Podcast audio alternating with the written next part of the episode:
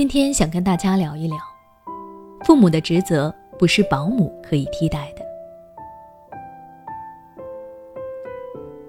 今年一月，家庭教育促进法实施之后，长沙某法院在审理一起抚养权变更纠纷的时候，针对监护人失职的情况，颁布了全国首份家庭教育令。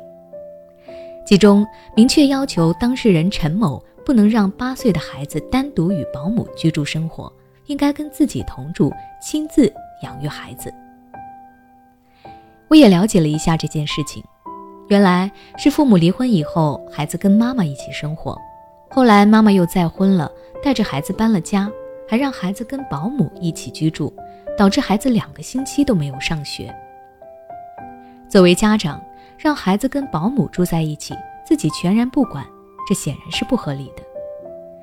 家长既忽视了自己的责任和义务，也忽视了过分让孩子和保姆住在一起会对孩子产生很多负面影响。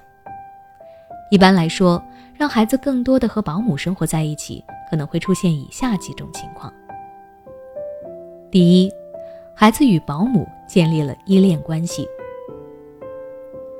一般孩子初期的依恋对象应该是父母，但是如果父母长期的不在孩子身边，都让保姆来带的话，那么在孩子的心里，照顾他的保姆才能给他提供安全感。这样一来，只要保姆离职了，或者是家里有事不能来照顾孩子了，孩子就会出现分离焦虑，开始慌张、焦虑和哭闹。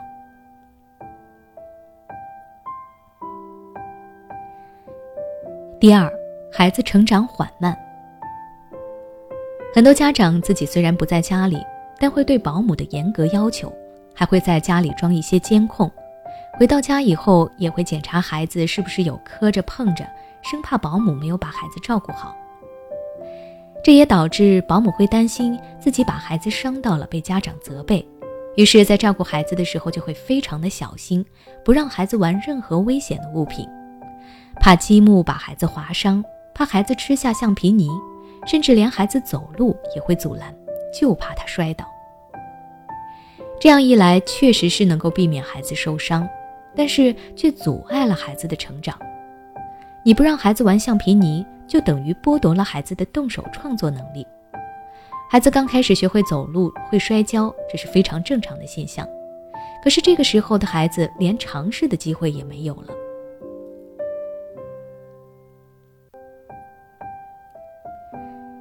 第三，保姆。不是父母，可能给孩子带来各方面的伤害。说到底，保姆终归不是孩子的父母，对于他们来说，照顾孩子只是他们的一份工作，完成任务就可以了。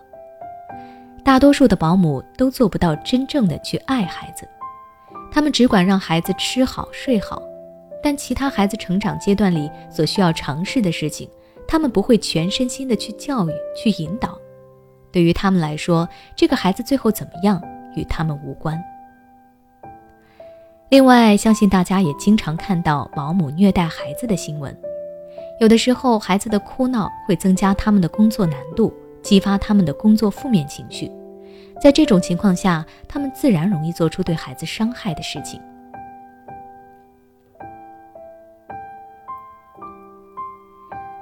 第四，孩子会变得目中无人。对于保姆来说，孩子是老板，他们会担心孩子哭闹，回头就跟家长告状，影响自己的工资。所以照顾孩子时，往往孩子说什么就是什么。这样一来呢，就容易造成一种情况：孩子会变得目中无人，觉得自己就是老大，哪怕面对父母也会没有礼貌。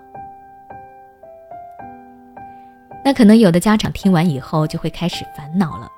自己平时实在是没有时间照顾孩子，只能找保姆，也会发生这些情况吗？对此，我想说，没办法时刻的陪伴孩子，这是难免的情况，请保姆也是无可奈何。但是，只要家长不要像我前面说的那位母亲一样，直接让孩子跟保姆一起住，平时多去关心孩子，也不要让保姆过分的参与到家庭的生活里面，做好与保姆的界限。并且平衡家庭和工作，有时间多陪陪孩子就可以了。你对请保姆是什么样的看法呢？欢迎在下方留言区和我分享你的观点。家长对孩子高质量的陪伴，比时间的长短来说更加的重要。想知道要如何高质量的陪伴孩子，可以关注我的微信公众号“学之道讲堂”，回复关键词“陪伴”就能够查看相关教育知识了。